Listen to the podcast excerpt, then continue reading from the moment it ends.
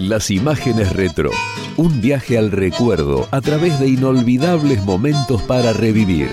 Las imágenes retro. Un pasaje a la emoción de nuestro pasado cercano.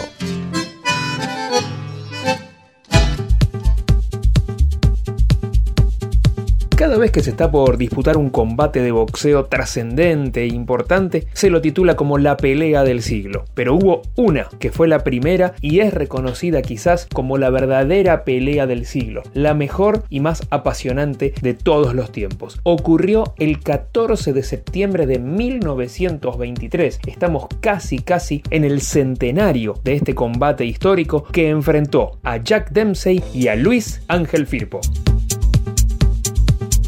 Todos en algún momento escuchamos hablar de la pelea de Firpo y Dempsey, y más precisamente de cuando Firpo lo sacó a Dempsey del ring y que debió ganar el argentino. Fue un combate lleno de elementos trascendentes y que quedaron en la historia y que por eso 100 años después es tan recordada esta pelea. Vamos a recurrir a la palabra de un especialista, Daniel Guiñazú, que nos cuenta cómo fue el camino de Luis Ángel Firpo para aquel combate. La pelea Firpo-Dempsey se originó por la testarudez, la convicción o la ambición de Firpo de llegar a los Estados Unidos.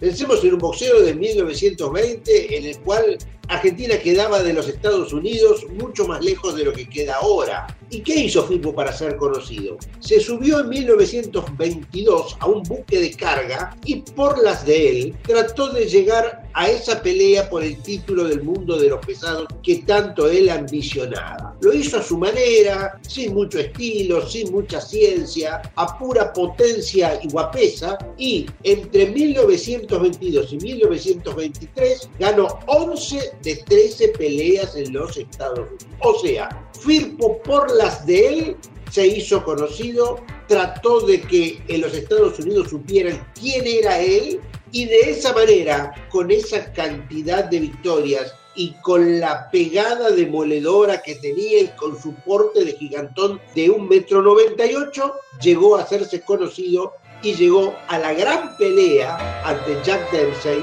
que estamos recordando. No iba a ser una empresa difícil para el toro salvaje de las Pampas, aquel que había nacido el 21 de octubre de 1895 en Junín. Enfrente estaba Jack Dempsey. Pero Daniel, ¿quién era exactamente Jack Dempsey? Jack Dempsey, por algo lo llamaban el matador de Manasa. Era un peleador chico, un pesado chico, hoy sería un crucero, pesaba 87 kilos, pero tenía una eh, convicción de victoria, tenía una velocidad, tenía un poderío que se tornaba insoportable para sus rivales. Gana el título del mundo en 1919 bloqueando en tres vueltas a Jess Williams. Le dio una paliza a Williams, le fracturó varias costillas, le bajó varios dientes, tres rounds. Y después terminó con George Carpentier, que era el gran fenómeno de los medios pesados y que subió a los pesados para enfrentarlo a Dempsey en una pelea que fue algo así como un clásico de los clásicos entre el más grande boxeador de los Estados Unidos de ese momento y el más grande boxeador eh, europeo. O sea, Dempsey era la principal figura del boxeo de los Estados Unidos y en consecuencia la gran figura del boxeo mundial. Estados Unidos era la capital del boxeo del mundo. Y, y por lo tanto, cuando se enfrenta con el Firpo, Dempsey supone que Firpo era un grandulón tosco, poco ortodoxo, al cual le iba a ganar de manera eh, muy sencilla. O sea, Dempsey era un extraordinario peleador. Firpo era un grandote que, con, insisto, con cierta torpeza, con cierta heterodoxia, imponía la, la, devastadora potencia de sus golpes. Dempsey y Firpo fue el choque frontal de dos máquinas de pelea con estilos diferentes, pero con similar capacidad de destrucción y de aniquilación. Se suponía que se iba a dar esa pelea en la previa. Efectivamente se dio y por eso, 99 años después, seguimos hablando de la que sin lugar a ninguna duda fue la gran pelea del siglo El icónico estadio de Polo Grounds fue el escenario, aquel 14 de septiembre de 1923, de esta pelea de leyenda. La pelea del siglo, por todos los tiempos. Pero, ¿cuánto duró la pelea del siglo? ¿Fue muy extensa? ¿Fue breve? ¿Cómo fue aquel combate, Daniel?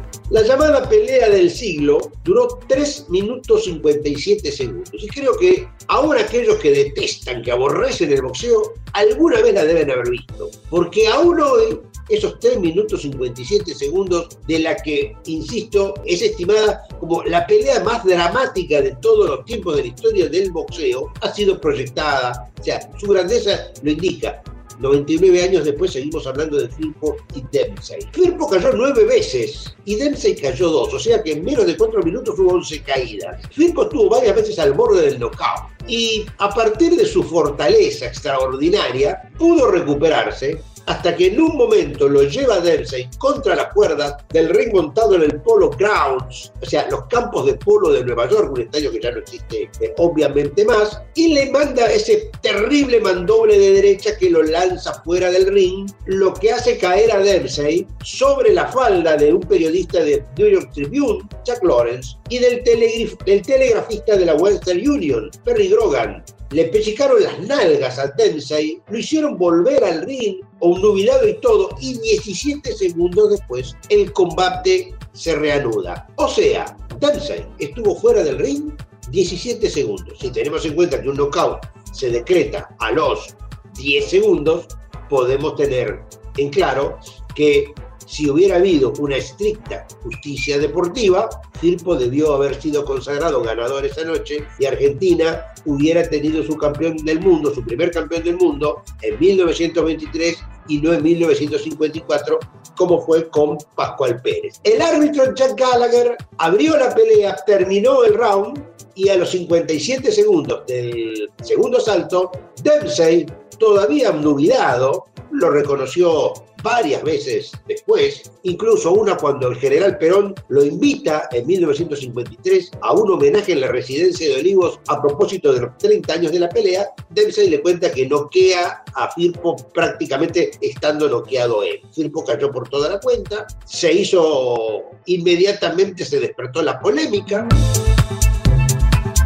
Para un argentino hace 100 años, ir a hacerse un nombre a los Estados Unidos, a esta cuna del boxeo, no era nada fácil. Firpo fue haciéndose camino, pero ¿cómo fueron aquellos entrenamientos? ¿Cuál fue la estrategia que llevó adelante Firpo para intentar quedarse con el título mundial? A Firpo lo entrenaba en los Estados Unidos un viejo zorro de los rincones que se llamaba Jimmy DeForest, pero se llevaba una parte importante de su bolsa que Firpo no le quería dar. Entonces, Firpo no tuvo mejor idea que despedirlo a Jimmy DeForest y contratar, o mejor dicho, por carta, recibir instrucciones de la pelea de un ricachón de aquellos tiempos, Horacio Lavalle, que fue uno de los aristócratas que se acercó a Firpo, le enseñó los placeres de la buena vida y sobre todo lo asesoró respecto de la manera de hacer negocios muy lucrativos. Por carta, Horacio Lavalle, imagínense lo que significaba una carta que salía de Nueva York, volvía a Buenos Aires, salía de Buenos Aires y llegaba a Nueva York. Por carta y con dibujos, Horacio Lavalle le indicó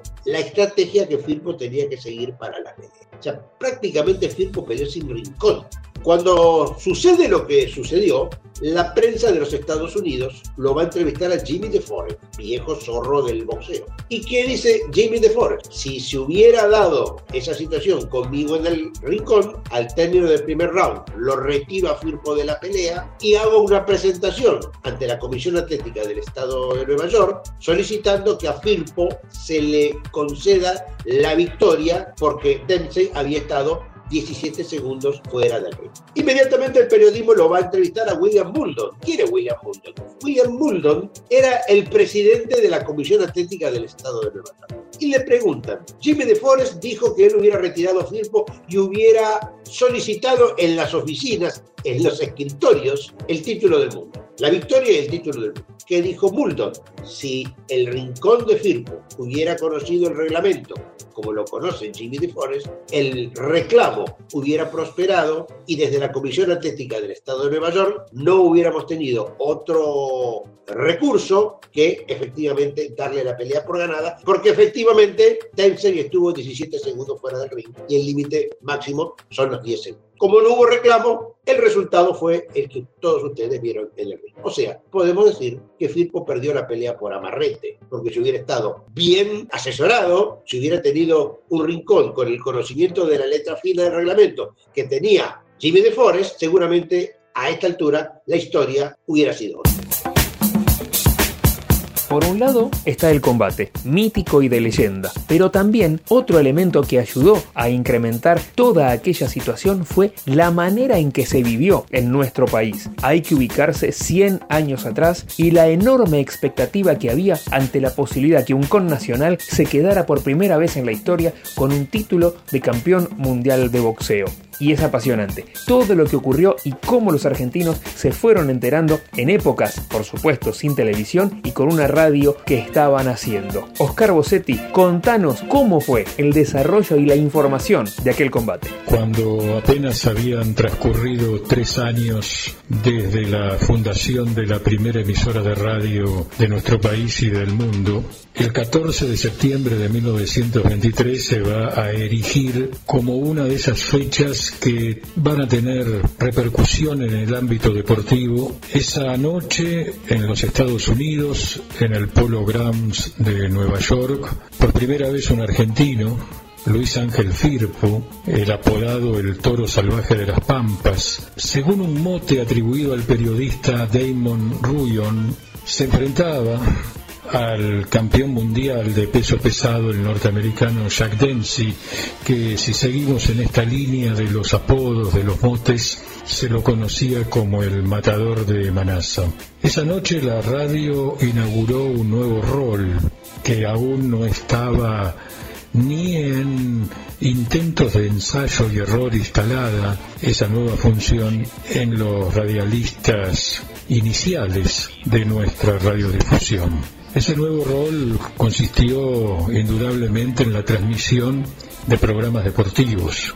Y acá hay que hacer, cuando hablamos de transmisión, una serie de aclaraciones porque si bien se generó la ilusión de una transmisión que directamente se realizaba desde el ringside del Polo Grounds situado en la ciudad de Nueva York para poder ser escuchado ese relato en la ciudad de Buenos Aires, en teatros que se habían acondicionado para esa función o en las calles, en verdad, la transmisión consistió en la lectura de despachos cablegráficos de agencias de noticias que lentamente llegaban a Buenos Aires y daban cuenta de las accidentadas, por cierto lo fueron, alternativas del combate por el título mundial. se pensó muy bien cómo mantener la expectativa de la gente que estaban anhelantes aguardando la consagración de Firpo. Oscar, contanos cómo se armó la transmisión y sobre todo cómo se ocupaban los momentos libres cuando no llegaba la información desde los Estados Unidos. Crítica que había sido fundado diez años antes por Natalio Botana, había instalado frente a su redacción de la calle Sarmiento un sistema de altavoces que amplificaba el programa producido por Radio Sudamérica, quien en definitiva se va a erigir en la primera emisora que eh, se hará cargo de la transmisión de la pelea Firpo. Y lo curioso, o no tan curioso si uno lo pone en términos de desestructurar esa transmisión y tratar de entender bajo qué canon se realizó, es que entre la llegada de un cable de agencia de noticias y otro cable había que completar ese espacio vacante y para tal fin Radio Sudamérica, aliada con el diario Crítica, contrataron distintos eh, intérpretes, sean estos solistas o grupos musicales, para amenizar al público que estaba expectante de lo que estaba sucediendo lejos de esta ciudad. Verdaderamente fue una noche inolvidable donde distintas figuras de la cultura nacional asistieron o como testigos o como protagonistas Julio Cortázar recuerda que en el solar natal, ubicado en Banfield, él escuchó junto a su familia y particularmente junto a su tío esa transmisión que inevitablemente requería la utilización de auriculares que todos querían tener, por entonces todavía no había altavoces o altoparlantes, para estar enterados al instante de lo que estaba sucediendo. Julio Cortázar recuerda su memoria como oyente de esa noche, reiteramos, inolvidable, mítica para la radio y el deporte argentino. Pero también lo curioso es que entre los músicos contratados por Radio Sudamérica y por el diario de Natalio Botana, actuó un joven desconocido de apellido Chavero que interpretó un par de temas camperos con el acompañamiento de un guitarrista. Aquel muchacho, años más tarde, pasaría a conocerse con el nombre artístico de Atahualpa Yupanqui. Parafraseando a don Julio Cortázar, esa noche inolvidable fue una noche triste para muchas y muchos que alentaban la posibilidad que el toro salvaje se consagrara como campeón mundial de peso pesado y fuese el primer boxeador argentino en alcanzar ese logro.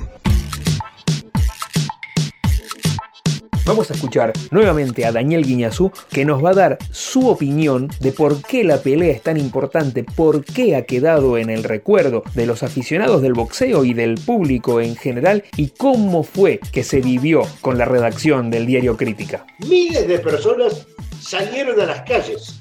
La radio estaba en pañales, tenía tres años y se escuchaban algunas transmisiones que llegaban a través de las radios a, eh, Piedra Galena que en realidad era la lectura de los cables informativos que desde el mismo borde de ring los periodistas de las agencias internacionales transmitían a sus redacciones. Eh, miles de, personas de Buenos Aires, y cuando digo miles, digo muchísimos, muchísimos, miraban el cielo porque el diario Crítica había dispuesto dos reflectores uno verde para anunciar la victoria de Firpo y otro rojo para anunciar su derrota. Cuando llega la información de que Dempsey cae fuera del ring, se enciende inmediatamente el reflector verde, que empieza a alumbrar a toda la ciudad. Y empieza la fiesta. Argentina consideraba un campeón del mundo y un campeón del mundo de empezar. Cuando llega a la información, a, a crítica, a la relación de crítica, que la pelea había continuado y que Dempsey había, terminado ganando por fuera de combate, se enciende el, reflector rojo y empieza a correr entre, entre la gente la información que efectivamente la pelea había proseguido y había ganado eh, Dempsey por fuera de combate. O sea, fue un hecho de multitudes fue un hecho que trascendió largamente el boxeo, un hecho extradeportivo. Y ha sido tal la conmoción que provocó por lo que pasó fuera del ring y por lo que pasó dentro del ring, que 99 años después seguimos hablando de Firpo Dempsey y seguimos recordándola como lo que fue, la gran pelea del siglo XX. Pasados los años, Firpo era permanentemente recordado. Incluso se están preparando los festejos en los Estados Unidos para evocar los 100 años de este combate. Pasaban las generaciones y se seguía hablando de ello. Una prueba es que a fines de la década del 70, la marca de cigarrillos particulares sacó una publicidad televisiva donde se evocaban diversos momentos y personalidades de aquella década del 20. Se hablaba de Rodolfo Valentino, de George Gershwin y por supuesto de la pelea de Firpo y Dempsey. En los años 20, cuando fabricaba sus cigarrillos por encargo, la calidad particulares ya imponía su marca en el tiempo. Vieja América del tiempo de Rodolfo Valentino, cuando el Johnson canturreaba y Sinatra era un bambino, cuando el blues era absodiaba lo Gershwin,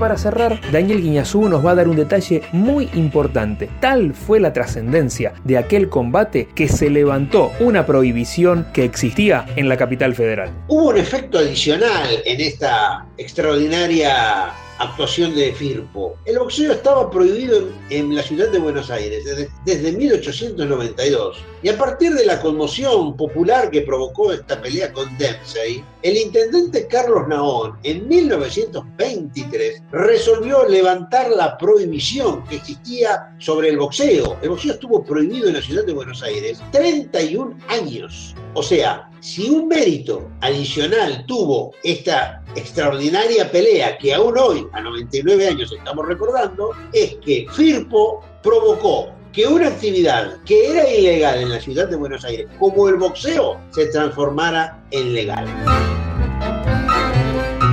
Luis Ángel Firpo, el toro salvaje de las Pampas, uno de los primeros deportistas argentinos en dejar su huella, ese sendero que muchos años más tarde iban a desandar Pascual Pérez, Horacio Acabalo, Nicolino Loche, Carlos Monzón, por solo evocar a los primeros campeones del mundo que tuvo la Argentina. Pero ya se notaba que había una sociedad anhelante, siguiendo a los deportistas argentinos y queriendo su triunfo, como ocurre hasta nuestros días. Una evocación de la pelea del siglo.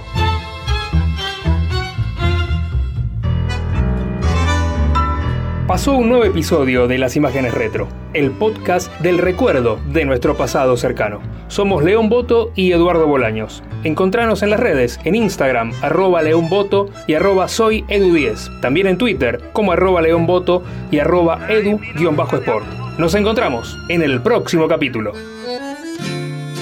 Las Imágenes Retro el podcast del recuerdo de nuestro pasado cercano.